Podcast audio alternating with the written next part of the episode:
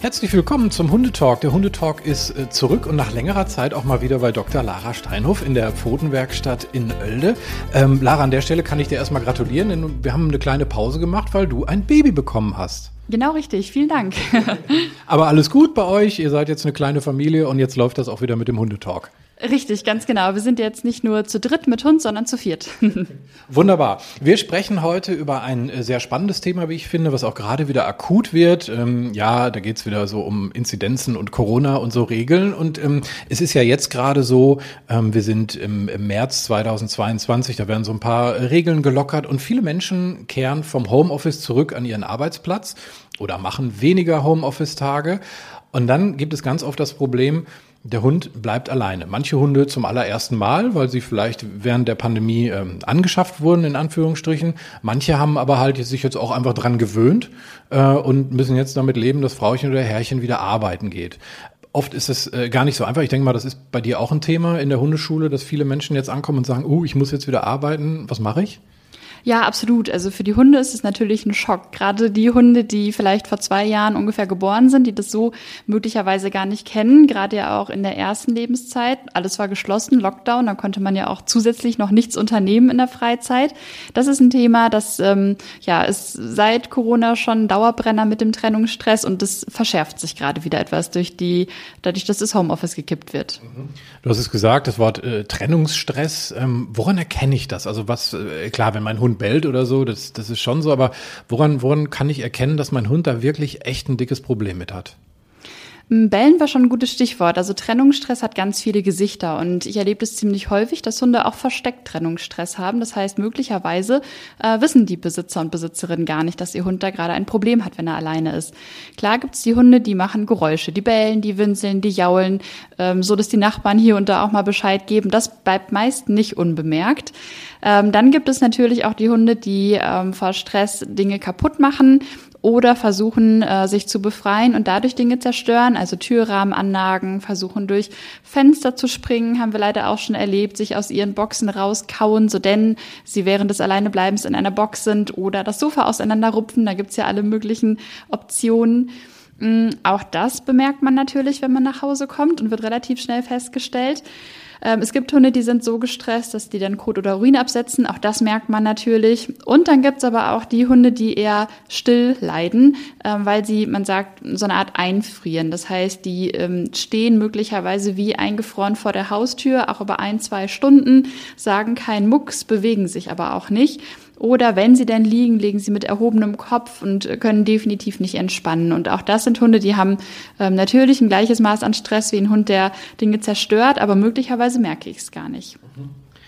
Jetzt hast du es gesagt, es gibt ein paar äh, Symptomatiken quasi, die ich dann erkenne, entweder wenn ich nach Hause komme oder manchmal, wenn sie vielleicht auch schon irgendwie nach zehn Sekunden einsetzen und der Hund an, äh, anfängt zu bellen. Aber diese versteckten Symptome, das ist natürlich äh, ein bisschen schwieriger zu erkennen. Ähm, was da eigentlich auch ein ganz guter Tipp ist, also für alle Geschichten halt auch, ähm, ist sich vielleicht mal so eine Kamera zu besorgen. Die gibt's ja für relativ kleines Geld im, äh, im Netz zu bestellen ähm, oder auch irgendwo im Elektronikfachmarkt und dann stellt man die irgendwo auf, wo man weiß, dass der Hund liegt, also dass man das ganz gut im Blick hat, gibt, gibt auch so 360-Grad-Kameras, hat eine App auf dem Handy und kann dann mal schauen, was der Hund eigentlich so macht. Und selbst wenn er ruhig ist, könnte man dann zum Beispiel sehen, der geht vielleicht äh, rastlos äh, von A nach B und solche Geschichten. Ne? Ja, genau. Wenn der Hund dann nur durch die Wohnung tigert und überhaupt nicht entspannen kann, ähm, nicht fressen kann, nicht trinken kann, ähm, ja, dann sehe ich das auf der Kamera, auch wenn ich es möglicherweise sonst nicht bemerkt hätte. Und mittlerweile haben die Kameras ja so eine gute Qualität, selbst wenn es dunkel ist, oder nur, dass sie sich mit der Bewegung des Hundes mitdrehen oder auch nur bei Bewegung aktiviert werden oder einen Alarm geben, wenn der Hund Geräusche von sich gibt. Also ist ja eine riesengroße Hilfe im Training und ich kann das wirklich nur absolut jedem Hundehalter und jeder Hundehalterin empfehlen empfehlen, da einmal mindestens ein paar Mal mit der Kamera zu checken, wie steht's denn bei meinem Hund, auch wenn er schon erwachsen ist, nicht nur für Welpen, sondern einfach mal einen Status zu erheben, ist der denn wirklich entspannt und schläft oder nicht. Klar gibt es da so ein paar Hinweise, wenn der Hund jedes Mal, wenn ich die Haustür aufschließe, verschlafen aus seinem Körbchen kommt und ganz zerknautscht aussieht, dann ist es schon wahrscheinlich, dass er viel geschlafen hat, aber sicher ist sicher. Also wir erleben das ganz oft bei ähm, anderen Problemverhalten, dass die Stresslast des Hundes zusätzlich hoch ist durch Trennungsstress, der vorher gar nicht entdeckt wurde. Problem ist natürlich dieses Einfrieren, was du eben angesprochen hast, das erkenne ich auf der Kamera natürlich nicht ganz so gut. Ähm, hast du da vielleicht noch einen Tipp, worauf ich dann achten kann? Mm, also es kommt ein bisschen darauf an, wie die Kamera positioniert ist. Kann natürlich sein, der Hund rennt aus dem Kamerabild raus und steht dann da irgendwo. Also da muss man vielleicht hier und da mal die Kameraposition ändern, wenn man das feststellt, der Hund ist gar nicht drauf. Äh, ansonsten merkt man auch häufig, dass man nach Hause kommt und die Hunde fallen quasi um und schlafen, also sind total erschöpft. Ähm, vielleicht kommen die auch schon ganz, ganz aufgebracht mir entgegen, nicht mit einer üblichen Freude, sondern wirklich ganz mit einem Stressgesicht hecheln, ähm, wirken ja komplett aufgewühlt.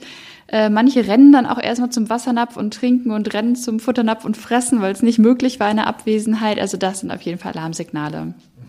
Jetzt gibt es da auch ganz viele äh, lustige Spielereien, würde ich mal sagen. Es gibt so äh, Sachen, da kann ich dann irgendwie so Leckerchen auch quasi äh, aus der Entfernung dann auslösen, dass die verteilt werden. Oder ich kann, äh, äh habe die Möglichkeit über die Kamera halt auch irgendwie ähm, Kontakt aufzunehmen. Also ich könnte dann sagen, hier äh, slash lass das. Was sagst du dazu? Also in der Regel würde ich sagen, das ist nicht unbedingt erforderlich, um entspanntes Alleinebleiben zu trainieren. Im Gegenteil, es gibt schon relativ viele Hunde, die da gerade was so eine Stimme aus dem Off angeht, eher äh, irritiert reagieren. Ähm, hier und da ähm, vielleicht auch mal die Erfahrung gemacht, wenn man das Handy auf Lautsprecher stellt und man telefoniert mit jemandem, den der Hund kennt. Die meisten Hunde rennen aufgeregt äh, durchs Zimmer und suchen, wo die Person ist. Also das ist nichts, wo man ja üblicherweise jetzt entspanntes Verhalten mit hervorrufen kann. Ähnlich ist es mit dem Leckerchen herauswerfen. Ähm, man möchte ja beim Alleinebleiben einen möglichst entspannten Hund, gerne auch einen schlafenden Hund.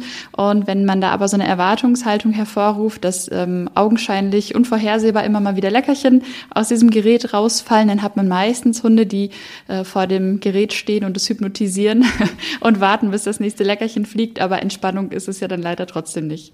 Nicht wirklich. Das ist so wie irgendwie, wenn ich vor einem Buffet stehe und das wird nicht eröffnet. Ne? Man kennt es von jeder Feier irgendwie. Das Gefühl, ja. Definitiv. Mal eine grundsätzliche Frage. Wie würdest du das einschätzen? Oder was gibt es da für, für ja, gibt es Richtwerte oder wie, wie kann man das einordnen? Wie lange kann ein Hund alleine bleiben? Mm, das kommt natürlich immer auf den Hund an. Also wenn wir einen Welpen anschauen, dann ist definitiv das Limit dessen, was die Blasenkapazität des Welpen hergibt. Das heißt, nur solange wie er aus Stuben rein sein kann, kann er auch alleine bleiben, neben anderen Faktoren. Ähm, beim erwachsenen, gesunden Hund, da gibt's keine feststehende Regel, aber so über den Daumen fünf Stunden, wenn man es gut trainiert hat, schaffen viele Hunde, ohne dass es ihnen zu viel wird. Ähm, wenn man dann noch ältere Hunde hat, dann kann es wieder ein bisschen schwierig werden mit der Kontinenz oder mit anderen Erkrankungen. Aber äh, ja, für einen erwachsenen, gesunden Hund wäre das so eine ungefähre Richtlinie.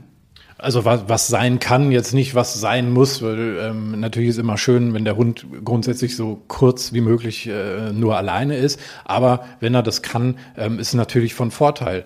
Ähm, ja, wie trainiere ich das? Also ähm, wie alles im Hundebereich, natürlich möglichst kleinschrittig. Das ist jetzt nicht so, dass ich sage, ah, die Dr. Lara Steinhoff hat gesagt, er kann ruhig fünf Stunden alleine bleiben, dann gehe ich mal shoppen, sondern das fängt natürlich kleiner an.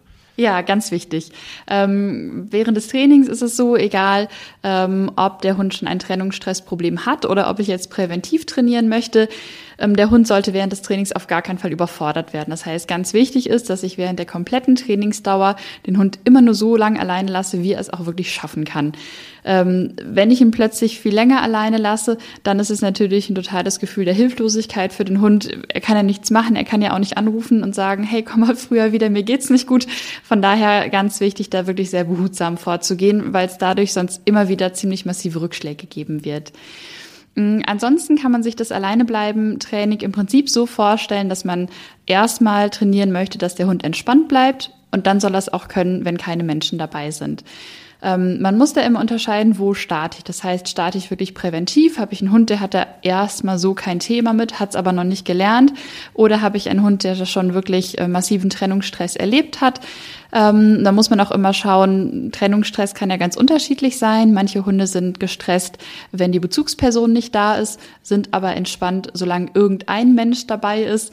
Ähm, manche Menschen, äh, manche Hunde sind gestresst, ähm, wenn die Be Bezugsperson fehlt, egal wer noch mit dabei ist. Ähm, ist der Hund nur für sich? Sind da andere Hunde? Also ganz viele unterschiedliche Faktoren.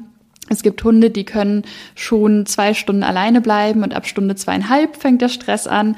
Und es gibt Hunde, die können noch nicht mal ähm, entspannt bleiben, wenn der Mensch zur Toilette geht. Das heißt, wir haben da ganz unterschiedliche Startpunkte und den müssen wir als erstes mal herausfinden, um zu wissen, wo können wir loslegen. Aber im Prinzip bei allen Startpunkten, also egal wo ich anfange, ist es äh, wichtig, so habe ich das eben verstanden, was du gesagt hast, zu gucken, dass ich möglichst halt eben nicht in diesen Stressbereich äh, kippe, sondern das so nach und nach ein bisschen äh, ausdehne.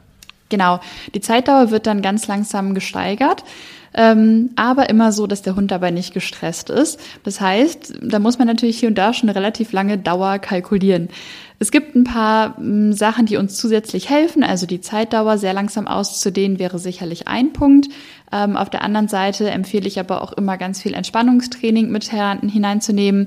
Es gibt ja unterschiedlichste Formen von Entspannungssignalen. Man kann Entspannungsdüfte trainieren, Entspannungsmusik, ähm, unterschiedlichste Hilfsmittel nutzen. Das ähm, Relaxo-Pad, was ja noch bestimmte Schwingungen aussendet, wird ja auch immer mal wieder mitbeworben. Also da, genau, sollte der Fokus auf jeden Fall auf dem Entspannungstraining sein. Es gibt Hunde, die ähm, entspannen gut, wenn sie zum Beispiel so einen Kong Classic ausschlecken können oder eine Schleckmatte oder ähnliches. Das darf man gerne dann alles als Hilfsmittel mit dazu nehmen. Also um die Trennung so angenehm wie möglich zu machen, dass der Hund einfach merkt, okay, ich kann entspannen, es passiert nichts und irgendwann kommen Frauchen oder Herrchen wieder. Ähm, du hast es schon, schon grob angedeutet, da gibt's halt einen gewissen Zeitrahmen, sprich, da sind wir auch wieder beim Thema Geduld. Also als Hundehalter sollte ich schon halt auch ein bisschen Geduld mitbringen. Wenn ich jetzt sage, oh Mist, mein Chef hat gesagt, ich muss äh, relativ zügig wieder ins Büro und kann jetzt nicht mehr im Homeoffice bleiben. Ja, gibt's irgendwie akute äh, Tipps äh, für ein Training? Der Akuttyp ist der Hundesitter.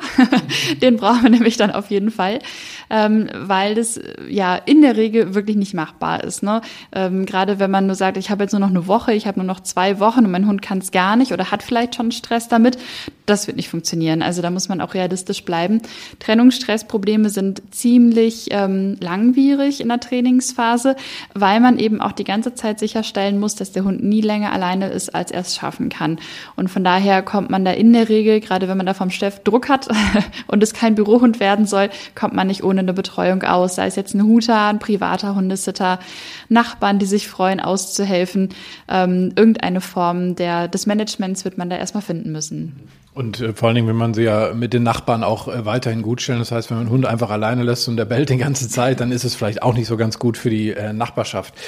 Was ich noch ein, äh, also ich habe ein, äh, ein Beispiel, der Slash ist ja groß geworden in einer Hundegruppe. Das heißt, der war eigentlich nie wirklich alleine. Jetzt ist er Einzelhund und er kann überhaupt nicht alleine bleiben. Ist es äh, so, ein, so ein Phänomen, was du ähm, häufiger hast? Ja, definitiv. Also ich mir begegnet das immer mal wieder, m, gerade in Mehrhundehaushalten. Der Klassiker ist ja, ich habe schon einen älteren Hund, bekomme einen Welpen dazu, ähm, dann geht das mit dem Alleinetraining häufig ziemlich gut. Ähm, aber dann kommt ja irgendwann der Punkt, wo vielleicht der ältere Hund mal allein zum Tierarzt muss oder vielleicht sogar irgendwann auch mal verstirbt. Und gerade dann ähm, wird in der Regel sehr schwierig für den Hund, der immer nur mit einem Zweithund alleine war, ähm, weil jetzt die Karten neu gemischt sind und das war ja nie Teil des Deals, dass man plötzlich ganz alleine sein muss, ohne äh, Social Support. Und von daher wäre es wichtig, selbst wenn man eine Hundegruppe hat, egal wie groß die Hundegruppe ist, dennoch zu trainieren, dass jeder einzelne Hund nur allein für sich eben auch entspannt alleine bleiben kann. Okay, das wird dann noch ein bisschen langwieriger, je nach Anzahl der Hunde, aber sollte man sich bewusst machen. Also das sind äh, wirklich dann Thematiken, die auftreten können. Also der kann wirklich, der, der sagt wirklich, wie du schon sagst, ne, das war nicht Teil des Deals, äh, komm mal schön zurück. Und er sitzt äh, dann wirklich vor der Haustür die ganze Zeit äh, und, und bellt. Ähm, deswegen äh, habe ich dieses Training dann äh, auch noch vor mir und weiß, dass ich da ein bisschen äh, geduldig sein kann, aber das ist auch völlig okay. Ich würde gerne mit dir über so ein äh, paar Mythen sprechen, die es so rund um das Thema alleine bleiben ähm, gibt. Da fällt mir so als erstes ein, irgendwie den Hund nicht begrüßen, wenn man nach Hause kommt. Sieht man gerne mal im Fernsehen irgendwie, man soll den dann quasi ignorieren, einfach irgendwie seine Sachen weglegen und sich dann mal aufs Sofa setzen und irgendwann vielleicht mal Hallo sagen. Was sagst du dazu? Also muss man sagen, das ist ja tatsächlich im wahrsten Sinne des Wortes asozial, weil üblicherweise ähm, sowohl Menschen als auch Hunde unter sich sich schon begrüßen, wenn jemand wieder neu in die Gruppe hinzukommt. Und äh, den Hund dann komplett zu ignorieren, äh, stresst den Hund sehr, weil er das auch absolut nicht normal findet. Man selber hat ja meist auch schon irgendwie so ein ungutes Bauchgefühl dabei, macht's vielleicht, weil man denkt, naja, ist ja der Sache dienlich, aber im Endeffekt ähm, hilft es nicht, dass der Hund entspannter alleine ist. Das heißt, es ist absolut in Ordnung, den Hund zu begrüßen, wenn man zur Haustür wieder reinkommt. Noch eine Geschichte, äh, die es gibt, ist äh, heimlich weggehen, wenn der Hund schläft. So von wegen, oh, jetzt gehe ich mal raus, jetzt schläft er gerade irgendwie so ein Stündchen und dann nutze ich das mal aus. Da kann ich mir vorstellen, wenn der Hund dann wach wird und auf einmal ist, ich sag mal in Anführungsstrichen, Mama oder Papa weg, ist auch nicht so schön, ne? Nee, kein schönes Gefühl, oder? Wenn man sich das so vorstellt, man schläft wach auf, zack, alle weg. ähm, das ist nicht schön. Und ähm, das kann im schlechtesten Fall auch dazu führen, dass die Hunde gar nicht mehr Ruhe finden oder sich auch nicht mehr trauen, so richtig mal die Augen entspannt zuzumachen, weil man ja jederzeit damit rechnen muss, komplett allein auf der Welt zu sein, wenn man die Augen wieder aufmacht. Von daher empfehle ich fürs Training genau das Gegenteil, also ein ganz klares Signal, was dem Hund sagt, du bleibst jetzt hier, ich gehe jetzt übrigens gerne dann auch ne, in das Training mit eingebunden. Bei uns ist das Signal, äh, du bleibst hier. Und wenn ich das sage und die Jacke und die Schuhe anziehe, dann äh, sieht man schon, Hündin legt sich ins Körbchen, wartet auf ihre Kekse, die es dann noch gibt, aber ähm, weiß es eben, hat da Erwartungssicherheit und kann deswegen mit der Situation auch entspannt umgehen. Mhm. Dann habe ich äh, noch was hier auf der Liste. Äh, immer mal wieder so einen Schlüssel in die Hand nehmen, die Jacke anziehen, die Schuhe anziehen. Also quasi so diesen, diesen ja, äh, die, diese Vorbereitung der Trennung quasi so oft machen, bis man denkt, der Hund denkt sich, ach ja, komm, äh, ist mir jetzt auch egal, ich lege mich hin, die kann sich ruhig fünfmal anziehen. Ähm, was sagst du dazu? Mm, das hört man tatsächlich ziemlich viel, gerade wenn die Hunde schon Trennungsstress haben. Dann sieht man ja, dass die Hunde, ähm, wenn die Besitzer die Jacke anziehen, schon aufgeregt, hechelnd, gestresst durch die Gegend rennen oder auch beim Schlüssel unter Vorboten erkennen und sie sagen, oh nein, jetzt gleich ist es wieder soweit. Und ähm, sicherlich kann man natürlich, wenn man 50 Mal am Tag die Jacke an und auszieht, diesen Faktor eliminieren. Aber unsere Hunde sind ja clever. Das heißt, sie werden etwas anderes herausfinden. Selbst wenn ich in größter äh, akribischer Vorbereitung die Schuhe schon fünf Stunden vorher in den Flur stelle und äh, die Jacke vielleicht äh, x-mal am Tag eh an und ausziehe, die Hunde werden es rausfinden. Und es wird sich einfach nur verlagern auf andere Punkte, anhand derer der Hund dann erkennt, dass er gleich alleine bleiben wird. Das heißt, das Problem an sich ist nicht gelöst. Ähm, ich würde da eher den Kern angehen, statt die Vorboten zu trainieren. Okay. Ähm, noch was, was, was ich äh, ganz interessant finde, was, was man auch immer wieder hört, irgendwie, dass vielleicht eine zu enge Bindung diese ganze Trennungsgeschichte äh, fördert. Ist natürlich, glaube ich, vielleicht auch so ein bisschen, naja, vielleicht so, so ein menschlicher Wunsch, oh, ich habe so eine tolle Bindung zu meinem Hund, dass der mich äh, die ganze Zeit vermisst. Wie schätzt du das ein? Mm, man geht tatsächlich davon aus, dass bei allen Varianten der Bindung ähm, zwischen Mensch und Hund Trennungsstress entstehen kann.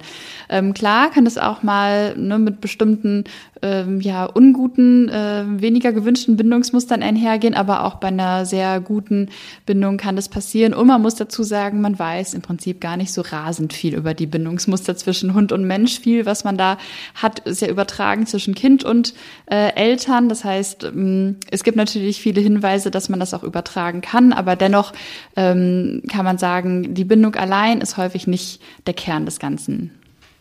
Okay, also ist das relativ wurscht, was ich für eine Bindung zum, also jetzt für dieses Thema Trennungsstress natürlich, was ich für eine Bindung äh, zu meinem Hund habe. Und das ist jetzt nicht so, dass man sagen kann, oh Gott, oh Gott, ich muss vielleicht einfach mal irgendwie ja, die Bindung reduzieren oder so, oder irgendwie meinen Hund mal so ein bisschen äh, beiseite schieben und dann wird das leichter. Also so funktioniert's nicht, ne?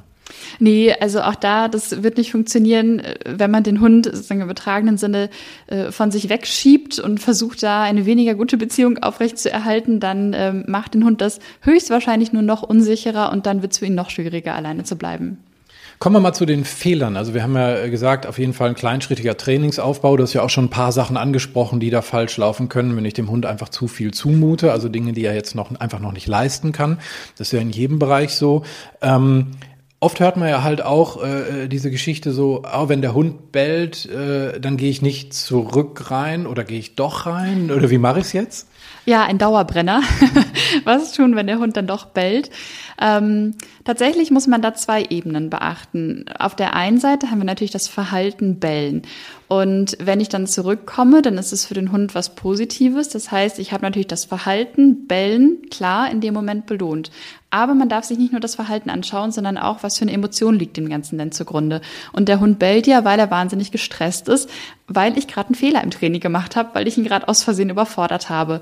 Und wenn ich nicht zurückkehre, dann wird sein Stress ja immer größer werden. Und die Frage ist ja, wie lang will ich denn warten? Ich habe vielleicht im Training gerade fünf Minuten geschafft, jetzt hat er aber bei vier Minuten dreißig angefangen zu bellen. Soll ich jetzt eine Dreiviertelstunde vor der Tür stehen bleiben, ähm, bis das der Hund aufhört zu bellen? Das ähm, ja, wird mir ja komplett das Training zerschießen. Das heißt, ich würde unbedingt empfehlen, nicht nur vordergründig das Verhalten anzugucken, sondern die Emotion, die dahinter liegt. Und deswegen, wenn der Hund bellt, sofort zurückkehren. Ähm, gar nicht groß lang warten, irgendwas aussitzen wollen, dann sofort zurückkehren, ähm, für den Moment das Training pausieren und am nächsten Tag nochmal einen Schritt leichter starten, um bei dem Beispiel zu bleiben, dann vielleicht erstmal nur vier Minuten wieder in den sicheren Bereich zurückkehren und sich selbst einfach nur Notiz machen, okay, das war wohl gerade einfach zu viel gewollt. Ich hatte äh, mal einen Flat-Coated Retriever, den äh, Milo. Das war äh, ein Training, Trennungshund, den habe ich mit viereinhalb bekommen. Da kam der aus einer Familie und er hatte riesengroße Probleme. Der war mit meiner Emma äh, dann alleine. Emma war das gewohnt, die lag einfach nur und hat gepennt. Und Milo hat sich so extrem reingesteigert in dieses Bellen auch. Deswegen äh, kam mir das gerade in den Sinn, weil du, weil du sagtest, äh, wie lange soll man da warten, bis man zurückkommt? Ich glaube, der hätte drei Tage am Stück gebellt, weil der sich in so eine, das, das war auch eine ganz furchtbare Frequenz und so eine, als, als wäre das so ein, so ein, ja, wie, wie so eine Stereotypie schon, schon fast. Und ich glaube, da kommt man gar nicht mehr raus. Also kann man gar nicht warten, oder? Ja, genau. Also es macht einfach keinen Sinn. Manche Hunde bellen sich da wirklich so monoton ein und das ähm, hört nicht auf. Selbst wenn es irgendwann aufhören würde, also man muss ja sagen, der Hund hat ja wirklich unglaublichen Stress in dem Moment. Das, ähm, das kann man nicht einfach laufen lassen. Also entweder haben die Nachbarn schon ins Ordnungsamt gerufen oder der Hund ist heiser und hat keine, keine Stimme mehr, in Anführungsstrichen. Also solche Geschichten. Ich würde es gerne nochmal zusammenfassen. Also Trainingsaufbau kleinschrittig. Das ist, glaube ich, äh, mit der wichtigste Punkt. Ne? Unbedingt, das ist der Dreh- und Angelpunkt. Ähm, dann auf jeden Fall der Tipp, ähm, wenn das jetzt irgendwie schnell geht, mit dem äh, raus aus dem Homeoffice rein ins Büro, äh, mal schnell gucken, was ist mit äh, Hundesittern. Äh, es gibt im, im Netz ganz viele Geschichten, es gibt Apps, also Hunde-Communities, wo man sich da mal schlau machen kann, dass man sich einfach jemanden sucht, wo man ein gutes Bauchgefühl hat und der den Hund dann betreut oder dass man den Hund dann äh, halt auch vielleicht wegbringt in eine Hundetagesstätte erstmal, bis man genügend Zeit hat, um äh, das zu trainieren. Dann gibt's auf jeden Fall ein paar Hilfsmittel, die ganz gut funktionieren können. Also Kamera auf jeden Fall mal schauen, damit man weiß, was der Hund so treibt. Entspannung war ein Stichwort, was mir noch im Kopf geblieben ist, wo du gesagt hast, das ist wichtig zu trainieren. Ähm, was jetzt halt aber, glaube ich, und da sind wir noch mal ganz kurz bei einem Fehler, was jetzt nicht so gut wäre, wenn man irgendwie sagt, komm, ich schmeiß dem mal so ein, so ein, so ein halbes äh, Rinderskelett da rein, da ist er einen halben Tag beschäftigt. Ja, also ich kann den Gedanken nachvollziehen, aber Obacht. ähm, ich würde tendenziell ähm, was wählen. Zum einen, was den Hund entspannt, das kommt immer auf den Hund an. Das heißt, wenn ich einen Hund habe, der ähm, sowieso ja sehr futtermotiviert ist, dann kann es passieren, dass gerade bei Kauartikeln, wo die lange kauen müssen und wenig dabei rumkommt, äh, der Gedanke zwar da ist, der Hund ist lang damit beschäftigt, aber das kann auch ganz schön frustrierend sein. Und Frust ist nicht Entspannung. Das heißt, das ist eine Richtung, die wollen wir gar nicht einschlagen. Das ist der eine Punkt. Da würde es sich natürlich lieber oder besser anbieten, was zu nehmen, was einfach geht, wie so eine Schleckmatte im Kong, wo es gut rauskommt, die Sachen. Auf der anderen Seite gibt's aber auch die Hunde, gerade irgendwie, die so sehr motiviert sind, was Futter angeht, wenn die einen Kauartikel runtergekaut haben auf vielleicht 10 Zentimeter, dass sie dann sagen, ach, was soll's, ich schlucke ihn im Ganzen. Das funktioniert mal besser und mal schlechter. Und wenn es schlechter funktioniert und der hinten im Rachen stecken bleibt, habe ich leider mit meiner Hündin auch immer mal wieder. Ähm, und es ist niemand da, um zu helfen und den rauszuholen, dann ist es sehr ungünstig. Und von daher auch wegen meiner einer eigenen Hündin empfehle ich immer, lieber wirklich sichere Sachen zu nehmen, auch allgemein die Produkte nach Robustheit auszusuchen, dass da keine Unfälle passieren in Abwesenheit. Auch nochmal ein wichtiger Hinweis. Und zum Schluss noch eine Idee von mir weil es halt auch bei mir gut funktioniert. Ich habe einen sehr netten Chef und ich darf meinen Hund mitnehmen. Das ist natürlich äh, die beste Möglichkeit. Also äh, mein Slash ist offizieller Studiohund bei Radio 91.2, liegt die ganze Zeit bei uns im Studio und äh, pennt und hat sich dran gewöhnt und das ist überhaupt kein Problem. Also das wäre vielleicht auch noch, ja, vielleicht sogar die schönste Variante, weil es ja auch nachweislich fürs Arbeitsklima äh, dienlich ist. Ne? Genau, gerade wenn die dann so schön entspannen können beim Büro, dann ist es optimal. Manche Hunde finden das super spannend, Arbeitshund zu sein und arbeiten selber da den ganzen Tag. da muss man wieder sagen, die entspannen vielleicht lieber zu Hause, aber gerade wenn die da den ganzen Tag liegen, ist das super und dann hat man schön Zeit, dann für die Freizeit nochmal das Alleinebleiben zu trainieren. Lara, ich danke dir für diese spannende Folge. Ich glaube, wir haben einen ganz guten Überblick gegeben, was es für Möglichkeiten gibt. Ja, dass das Training dann vielleicht doch ein bisschen länger dauert, als man sich das äh, manchmal vielleicht so wünscht oder auch erlauben kommen kann. Aber ich glaube, dafür haben wir ganz gute Alternativen geliefert. Ich danke dir. Sehr gerne.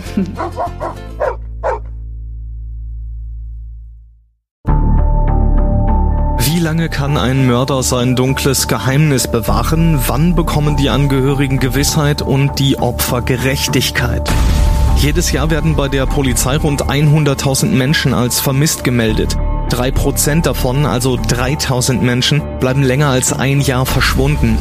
Einige werden nie wieder gesehen. Seit gut drei Jahren arbeitet die Polizei in NRW mit sogenannten Cold Case Units. Das sind Abteilungen, die wirklich nur damit beschäftigt sind, Mordfälle zu bearbeiten, die teilweise seit Jahrzehnten ungeklärt sind. Ich bin Mike Mattis, Radioredakteur und News Anchor und ich spreche mit Ermittlern über diese Fälle. In meinem Podcast Licht ins Dunkel, Cold Cases und ungeklärte Vermisstenfälle von hier beleuchten wir gemeinsam mit Profilern, Staatsanwälten und Mordermittlern Cold Cases und ungeklärte Vermisstenfälle aus ganz Deutschland. Immer in der Hoffnung, dass Angehörige endlich Gewissheit und die Opfer Gerechtigkeit bekommen. Licht ins Dunkel. Cold Cases und ungeklärte Vermisstenfälle von hier. Eine Produktion von Mike Mattis und der Podcastfabrik.